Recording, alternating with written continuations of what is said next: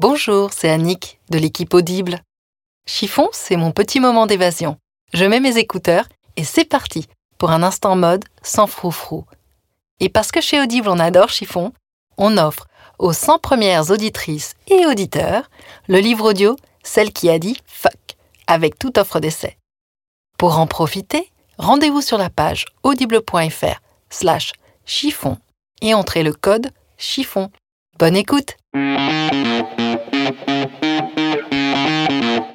J'ai une vraie admiration pour Saint-Laurent. Si je devais choisir un créateur, ce serait lui. Il avait un don euh, particulier, cette façon de reprendre des éléments de différentes cultures, de les retravailler avec quelque chose de très chic. J'avais un parrain qui pour moi était l'homme le plus chic. Je me suis dit, je veux habiller comme ça. Je me suis battu depuis deux ans pour ces robes parce que je trouve ça indécent. Je pense que l'élément principal de cette mode est la jeunesse. C'est affreux tout ça. Bonjour, je suis Valérie Tribe et je vous invite à parler chiffon. Oui, parlons de fringues, de fripes, de frusques, de nippes, de sapes. J'ai créé ce podcast pour analyser votre relation avec votre garde-robe, pour avoir votre vision sur la mode et votre lien aux vêtements. Pour ce faire, chaque semaine, j'invite à ce micro une femme ou un homme, connu ou inconnu, jeune ou moins jeune, pour qu'ils nous dévoilent leur rapport aux fringues. Allez, chiffon, chiffon, chiffon, c'est parti pour ce nouvel épisode de Chiffon, je reçois une femme de 37 ans qui a un œil plus qu'aiguisé sur la mode. Elle est attachée aux couleurs, aux imprimés, au style masculin-féminin, à la mode vintage ainsi qu'à la déco. Colombe Campana est une vraie passionnée de fringues, de nippes, de fripes, de sapes. Après avoir fait ses armes chez Capucine Pouerari, Sonia Riquiel et Hanover Stories, Colombe est aujourd'hui la directrice artistique de Tara Germont. Cette grande blonde, à l'allure toujours parfaite, se refuse d'être une élitiste du luxe et a pour seul objectif de voir les vêtements qu'elle crée sur les femmes dans la rue. Bonjour Colombe. Bonjour Valérie. Alors, est-ce que cette petite présentation te convient? Bah évidemment. Alors, comme je le disais, tu es DA, directrice artistique de Terra Germont depuis mars 2017. Ouais. Est-ce que tu peux rappeler ce qu'est une directrice artistique? Quelle est ta mission et pourquoi Terra Germont? Alors, une directrice artistique au sein d'une marque euh, de prêt-à-porter de mode, c'est quelqu'un qui à la fois euh, donne les directions pour la collection, qui dirige le studio, parce que euh, une marque de prêt-à-porter, en général, c'est plusieurs stylistes. C'est des, équipes voilà, assez importantes. Donc la directrice artistique, son rôle, c'est d'être un peu le chef d'orchestre, de donner le là pour les collections, les inspirations, de aussi dessiner une partie de la collection. Et euh, le rôle d'un DA, c'est aussi de travailler sur tout, euh, toute, la, toute la marque dans sa globalité, c'est-à-dire euh, les campagnes de pub, l'image de la marque, les mannequins, la façon dont on véhicule la marque à travers les différents départements. les boutiques aussi, ça peut être voilà travailler sur la décoration des boutiques c'est tout ce qui fait c'est global, la en marque. Fait. Voilà, c'est très global. Et pourquoi Tara Germont alors, Tara Germont, c'est euh, bah, un hasard en fait. J'étais partie de chez Endozer Stories euh, avec l'idée de, de, plutôt monter ma marque. Euh, et j'ai été appelée par un chasseur de tête qui m'a donc appelée pour Tara Germont en me disant que la marque était rachetée par un fonds d'investissement que euh, Tara Jarmon était partie avec son mari David et qui cherchait à, à, un directeur artistique pour relancer un peu la marque, qui euh, était une très belle marque.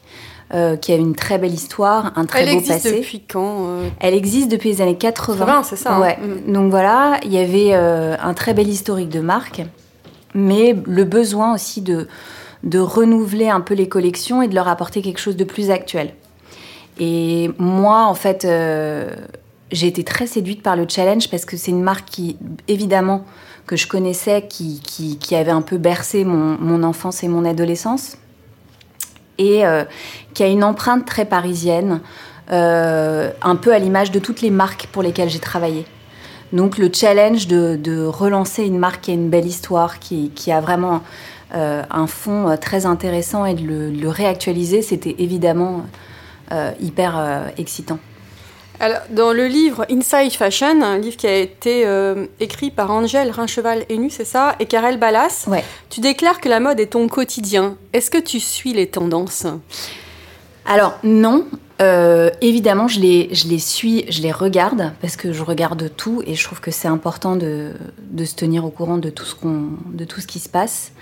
Mais euh, les tendances, pour moi, je, je, je, les garde un peu à distance. Je trouve que c'est évidemment intéressant de voir parce que c'est toujours le, c'est toujours le, le, symbole de quelque chose qui se passe. Euh, ça, ça s'explique souvent. Euh, les... C'est un côté social aussi. C'est un côté très social, évidemment. Et, et donc même, c'est même intéressant de, de, de pouvoir l'analyser.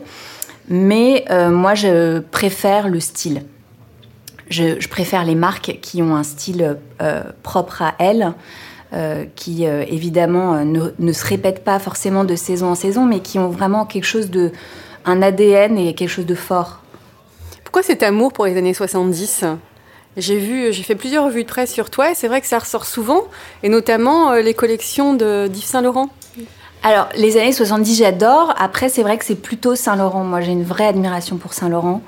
Euh, voilà, si je devais choisir un euh, créateur, un styliste, ce serait lui parce que il avait un, don particulier pour, pour les couleurs, qui sont quelque chose que moi j'adore et que j'adore euh, travailler. Il avait euh, aussi cette façon de, de reprendre des, des éléments de différentes cultures, de les, de les retravailler avec quelque chose de très sophistiqué, très chic. Donc je dirais que c'est plus Saint-Laurent que les années 70. Alors tu n'étais pas du tout prédestinée à bosser dans la mode avec euh, des parents avocats. Comment es-tu tombée dans la fringue? Alors, j'étais pas prédestinée, à la fois je l'étais un peu. Euh, effectivement, mes deux parents étaient avocats, euh, mais nous ont déjà, enfin j'ai deux sœurs, ils nous ont laissé l'un et l'autre très libres de faire ce que ce qu'on voulait, et au contraire, nous ont toujours encouragés à ne pas devenir avocats. Pourquoi? Bah parce que euh, ils avaient pas, enfin c'était eux, ils, ils, ils, nous avaient toujours encouragés à faire ce qu'on voulait faire en fait, à voilà, avoir une passion. Euh, et il se trouve que par ailleurs, ma mère, qui est donc était avocat, a, a toujours euh, adoré la mode, mais de façon vraiment plus personnelle. Donc elle, elle a une garde-robe qui est impressionnante et, et, un sens de la conservation et de la transmission des vêtements très fort. Donc je pense qu'évidemment je tiens ça d'elle parce que très petite, elle allait chez Hémisphère, qui était un... C'est une multimarque, non? C'était un, un, multimarque qui était génial, qui et c'était des, des, des, gens qui rapportaient du monde entier.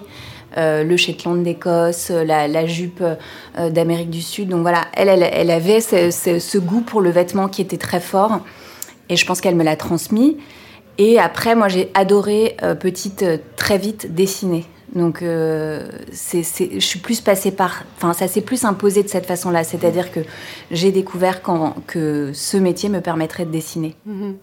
Comment tu étais, petite fille, plutôt robe à smoke ou garçon manqué? Alors, j'étais robe à smoke parce que ma mère me mettait en robe à smoke, mais malheureusement toujours euh, assez, euh, assez débraillée. et donc, euh, plutôt garçon manqué, je dirais. Alors, j'ai vu, est-ce que c'est vrai? Dans une interview, tu dis que tu n'aimes pas être coiffée et que quand tu es trop coiffée, tu te décoiffes. Oui. euh...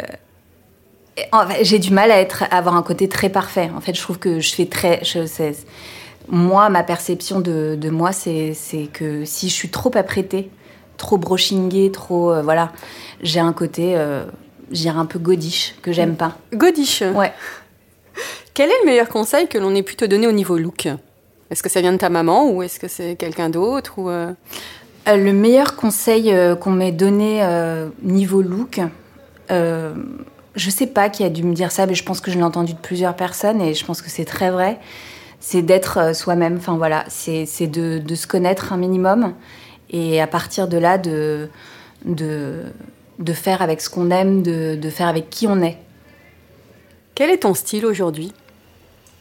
Mon style, il est euh, assez euh, classique, je dirais. Euh, J'ai une garde-robe qui n'évolue pas énormément dans le temps. J'ai des choses que je mets. Enfin, en fait, je fonctionne vachement en, en, comme, un, comme un uniforme, c'est-à-dire que pendant des mois entiers, je vais m'habiller à peu près de la même façon. Je vais trouver un pull ou deux pulls que j'adore et donc je vais les, les mélanger. J'ai cette espèce de côté très euh, confortable euh, à avoir des vêtements qui m'accompagnent qui pendant plusieurs mois, de la même façon que je peux manger la même chose pendant des mois entiers au restaurant.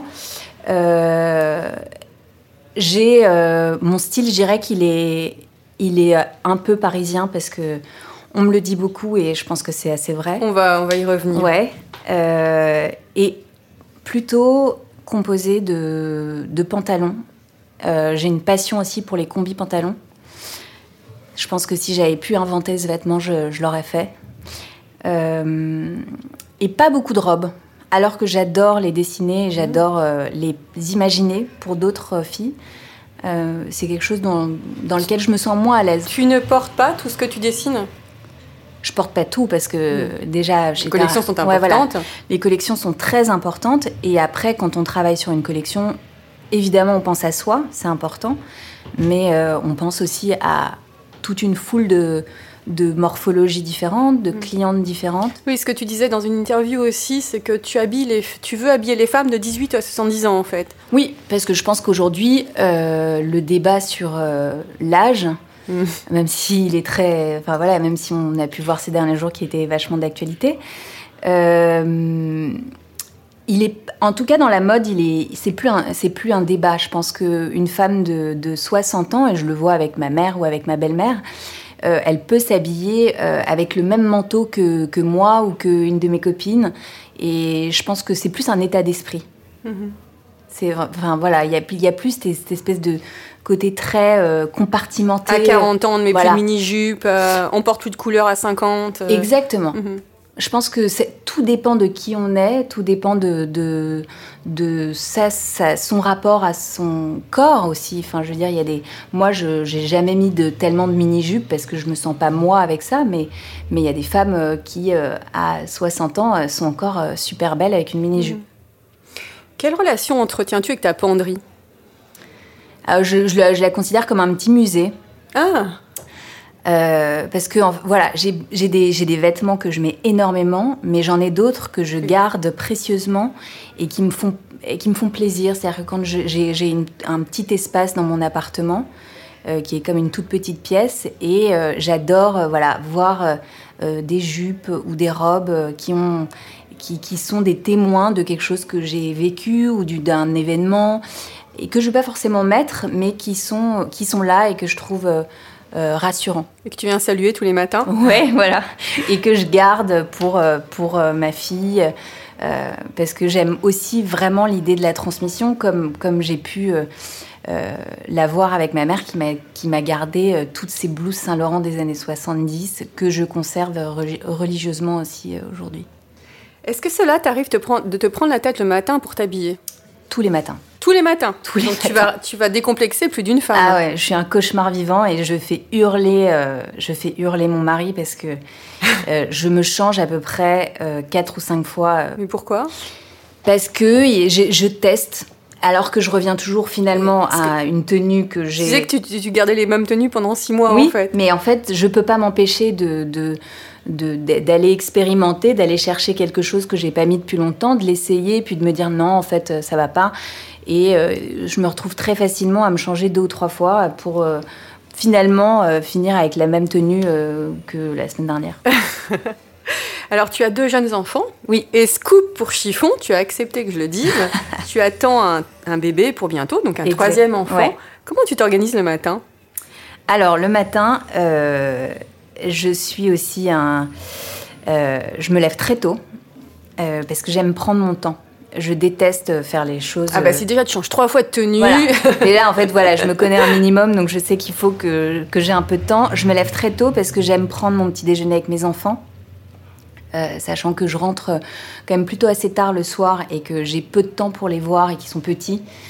Euh, J'aime prendre une heure, une heure entière avec eux euh, pour, pour pouvoir discuter, voilà, les habiller. Et j'envoie tout ce petit monde à l'école avec euh, mon mari. Et là, j'ai euh, 20-25 minutes pour me préparer. tu as rendez-vous avec ta penderie. Voilà. C'est ton moment à toi dans la journée? Ouais, ouais. Alors, on me reproche de ne pas suffisamment parler du style de femme enceinte. Alors Ouais. là, pour la première fois dans Chiffon, j'en ai une devant moi. Mhm. Quels sont tes plans fringues de maternité? Est-ce que tu achètes des vêtements euh, spécialisés ou pas? Alors, la seule chose que j'achète et que j'ai toujours acheté dans mes grossesses, c'était les jeans de grossesse parce que je, je porte énormément de jeans au quotidien en fait. C'est vraiment. c'est presque la base de mon, de mon, de mon, vestiaire. C'est-à-dire que je mets beaucoup de jolies chemises, de blouses en soie, de choses comme ça. Mais j'ai toujours, euh, à 90% du temps, un jean. Donc la, la base de, mon- de, du- de mon vestiaire de maternité, ça a été de me trouver des, des, des Où est-ce- jeans. Où est-ce que tu les achètes? Euh, je les ai achetés chez H&M. H&M, ils ont une bonne sélection. Il y a peu de marques qui proposent des vêtements de femmes enceintes, donc euh, je les ai toujours achetés chez H&M. J'en ai acheté deux ou trois. Euh, voilà. Après, euh, j'ai fait l'erreur pendant mes deux premières grossesses de rien m'acheter d'autre que ces jeans. Et je trouve que on vit des tels bouleversements pendant la grossesse. C'est- pas forcément quelque chose que toutes les femmes trouvent super épanouissant ces transformations du corps. Euh, là, je me suis dit que je me faisais des petits cadeaux euh, pendant la grossesse et pas vraiment et pas que des fringues de femme enceinte. Euh, je me suis acheté un joli pull. Euh, voilà, je, me, je, je vais, je vais m'offrir pendant, pendant ma grossesse deux trois vêtements qui vont m'accompagner et qui seront pas des vêtements de femme enceinte, Et qui t'accompagneront après? Probablement. Et tu le vis comment? La grossesse? Ouais. Bah, c'est, moi, je trouve que c'est, c'est le, le, le, le voyage est long et, et pas forcément euh, euh, idéal, mais c'est, la destination qui compte. Enfin voilà, moi, je suis ravie d'avoir un troisième enfant. Après, la grossesse en elle-même, je trouve pas ça euh, extraordinaire. Je, je- Oui. j'ai, je- Oui. du mal avec le, le côté euh, euh, contrainte justement de pas pouvoir porter. Ce que j'allais euh, dire au niveau de ton look, c'est contraignant quand Ouais, c'est très contraignant. Et déjà, en fait, je suis très pointilleuse. Euh, voilà, dès que là, j'ai la sensation que dès que je mets un, un truc, je ressemble à Obélix. Non, non. Ne- et non, mais c'est, je pense que c'est la perception qu'on, a de son, son corps. Enfin, il y a- je sais qu'il y a des femmes qui adorent le, la grossesse, le ventre qui grossit, qui, voilà, qui trouvent que c'est extrêmement épanouissant. Moi, c'est pas forcément mon cas. Alors, j'ai lu dans une interview que tu es capable de tout porter. Tu ne te mets aucune barrière vestimentaire, c'est vrai? Euh, alors, on- comme je disais, moi j'ai un style plutôt assez classique. Après, j'ai beaucoup appris à, avec le temps. Euh, et ça, c'était Capucine euh, Purari qui m'avait dit ça. Elle m'avait dit il faut jamais euh, voilà, dire jamais. Parce que tu as des tendances que tu ne comprends pas et que tu peux détester à un moment et dix ans après te rendre compte que voilà, tout d'un coup, il y a quelque chose qui s'éclaire dans ta tête et que tu comprends et que tu vas trouver beau. Et ça peut être par exemple pour les. Moi, j'ai, en, en termes de décennies, les années 80-90 dans lesquelles j'ai grandi, euh, c'est des, des- des décennies que j'avais du mal à comprendre en termes de tendance, de mode. Oui, j'ai même lu une interview dans laquelle tu disais que quand tu étais au studio Berceau, tu étais finalement pas, comme, pas tout à fait comme les autres au niveau look, tu étais plus classique que les autres. Beaucoup plus classique. Bah, les autres, déjà, j'étais une des plus jeunes parce que j'ai fait le studio Berceau en sortant de mon bac, que je sortais d'une école, voilà, d'un lycée assez euh, euh, classique et bourgeois de, de Paris, euh, que je suis arrivée dans une école où j'avais des gens qui avaient, pour certains, euh, 8 ans de plus que moi, qui avaient des backgrounds euh, très avais différents déjà un look affirmé peut-être. voilà, qui avaient euh, fait plein de choses avant ou qui venaient de pays euh, très différents. Donc euh, oui, j'étais clairement euh, un peu la j'étais un peu la petite bourge euh, qui arrivait de, de, de son de son 16e et au milieu de, de gens qui étaient euh, euh, peut-être un peu plus euh, un peu plus nourris euh, que, que, que moi et euh, ouais, enfin c'était c'était j'ai trouvé que c'était très intéressant euh, à vivre aussi. Ça m'a ouvert les yeux sur T'as trucs. évolué un petit peu? Ouais, Enfin, après Dans le j'étais sens, pas... effectivement, ouvrir, euh, ouvrir l'esprit. Voilà, après j'étais j'ai- j'ai- j'étais heureusement euh, euh, pas uniquement nourrie par, par mon, mon lycée euh, jeune et que Mhm. et j'ai eu des parents qui étaient hyper ouverts d'esprit et qui nous ont ouvert les yeux sur plein de choses. Donc euh, Donc, t'es arrivé avec 10 000 piercings. non, j'ai testé les les les le- enfin la, faute de goût. Enfin, je dirais que c'était pas une faute de goût, c'était vraiment une, une Bah, volonté de se fondre un peu dans la masse. C'était j'allais au puce et je m'achetais les les vieux euh, sweats des années 70 Adidas, euh, trois bandes. euh, J'en avais un orange fluo avec des bandes bleu marine.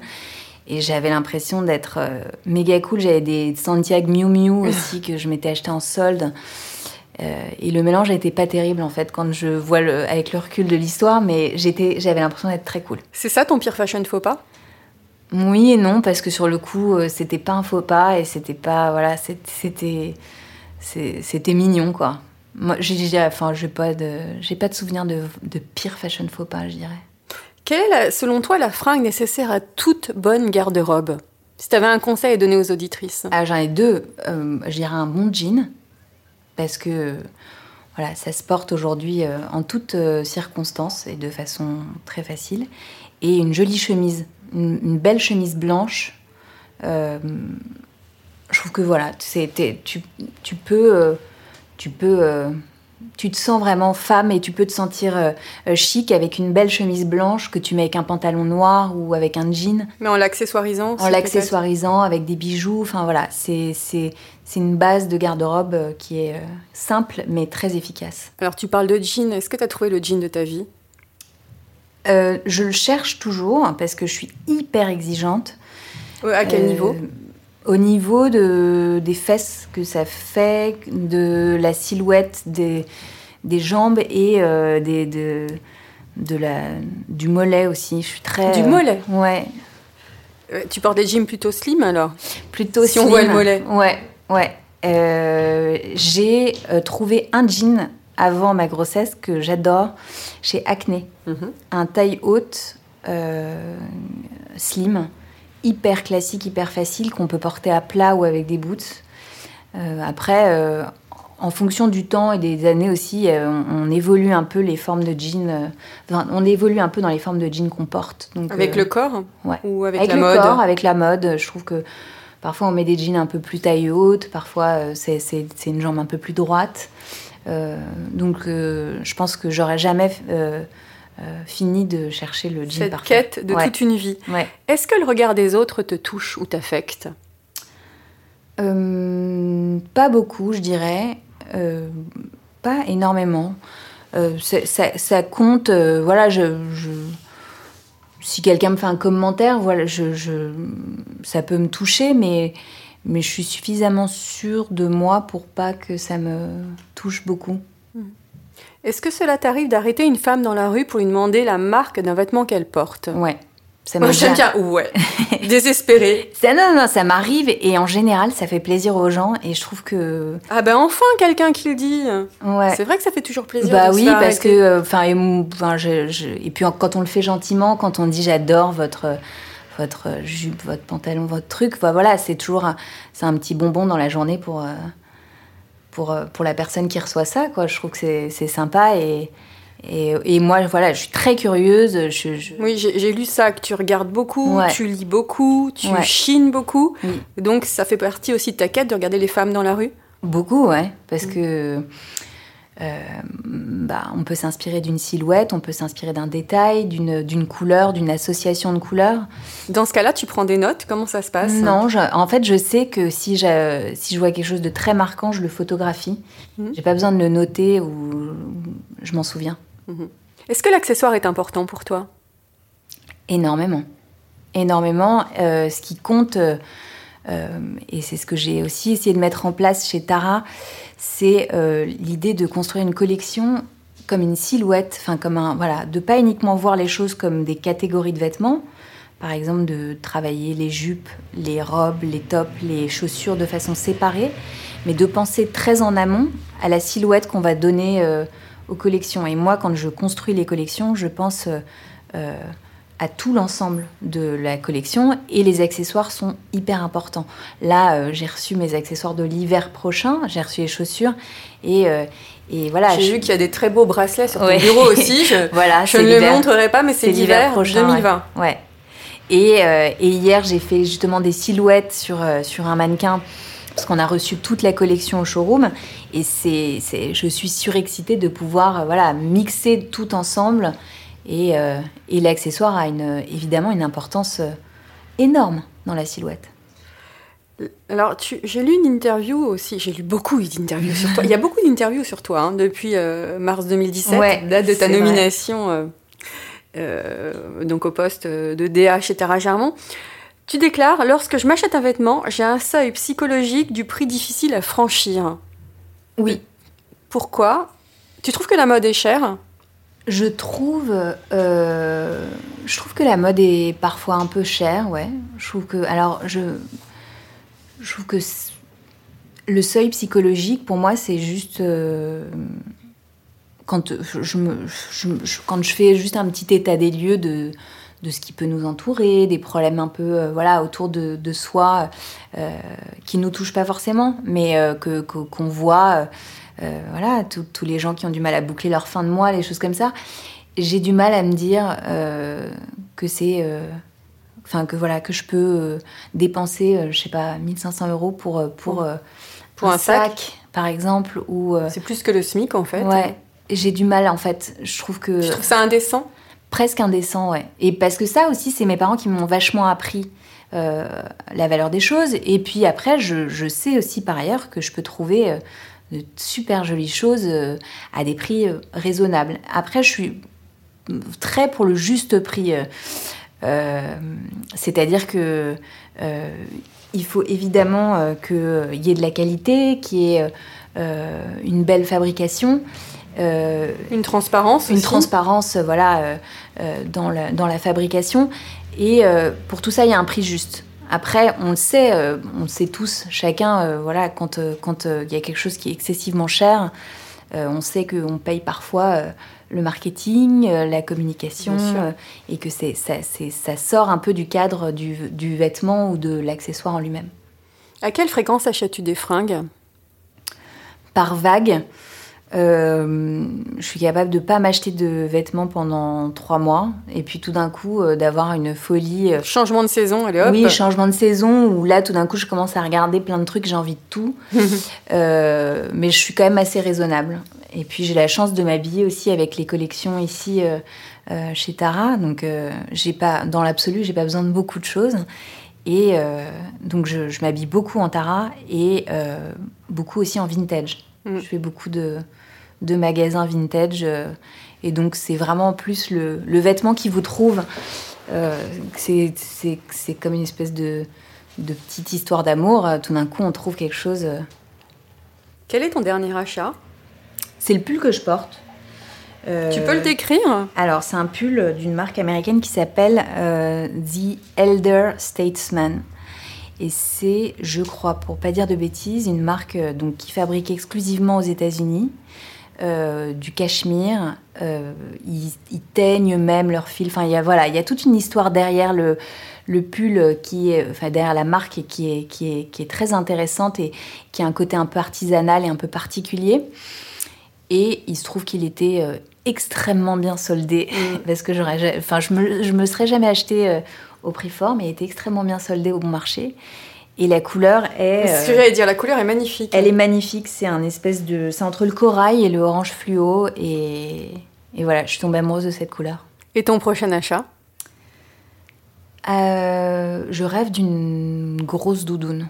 Ah, c'est vrai encore? Ouais, ouais, ben On oui. s'était vu il y a quelques Ouais. semaines, tu rêvais d'une doudoune orange. Pourquoi cette, euh, cette obsession de, de l'orange? Je sais pas. J'ai parfois des espèces de lubies de couleurs. L'année dernière, c'était le violet. Ah, c'est en fonction des années en fait. Parfois, mais je me rends compte qu'en fait, il y a des choses qui se recoupent en fonction du, du- du- des moments. Mais là, c'est vrai que j'ai même pas fait attention. Mais effectivement, je rêvais d'une doudoune orange qui n'existe plus, qui est sold out. Donc, je, je me suis mis en quête d'une autre doudoune. Orange? Non, Euh, cette fois-ci, je me suis dit que j'avais vraiment arrêté les couleurs un peu trop spéciales, surtout pour des grosses pièces comme ça. Donc, je pense que je vais trouver une doudoune noire euh, Basique. qui va pouvoir m'accompagner dans le temps. Tu achètes plutôt en ligne ou en boutique? Beaucoup, beaucoup en ligne. Alors, je vais euh, peu en magasin parce que j'ai peu le temps.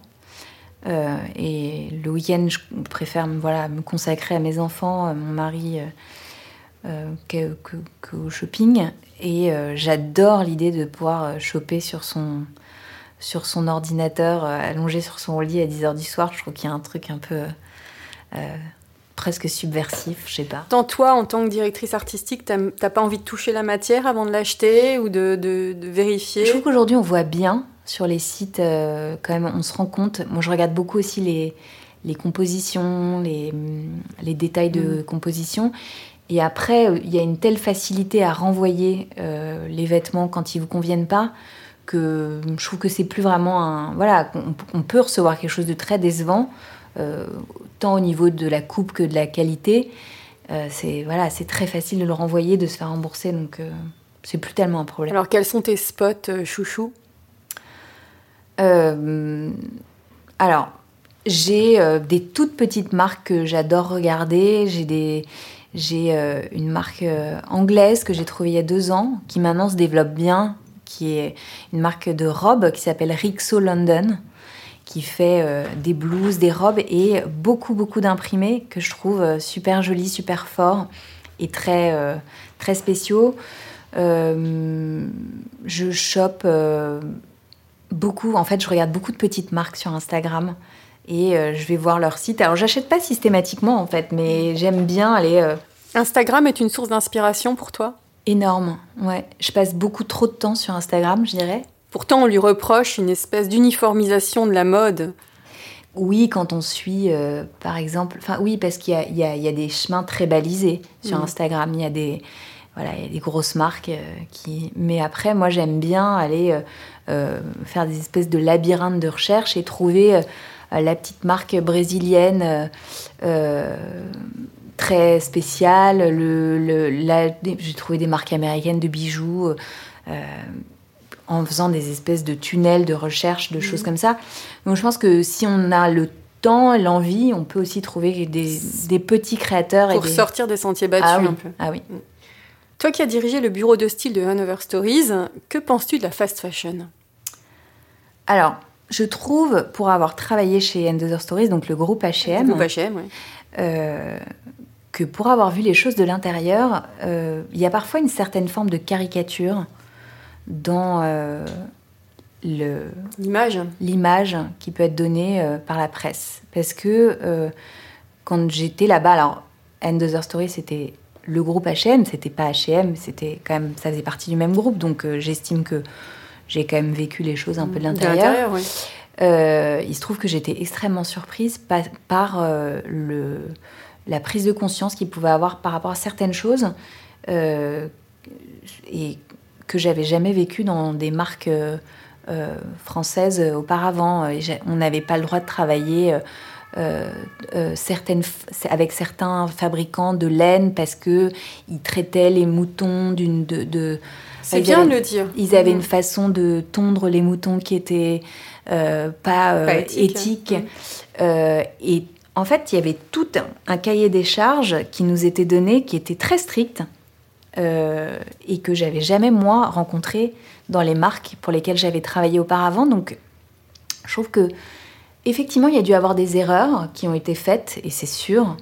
Mais en tout cas, moi, à l'époque où j'y étais, ils avaient ils rectifient le tir et ils sont vraiment dans une volonté de de de Transparence, de- oui de transparence et d'aller dans le bon sens. Mhm. et euh, euh, donc je trouve que parfois le, le, le procès est un peu facile et un peu euh, et manque de, de, de réalisme.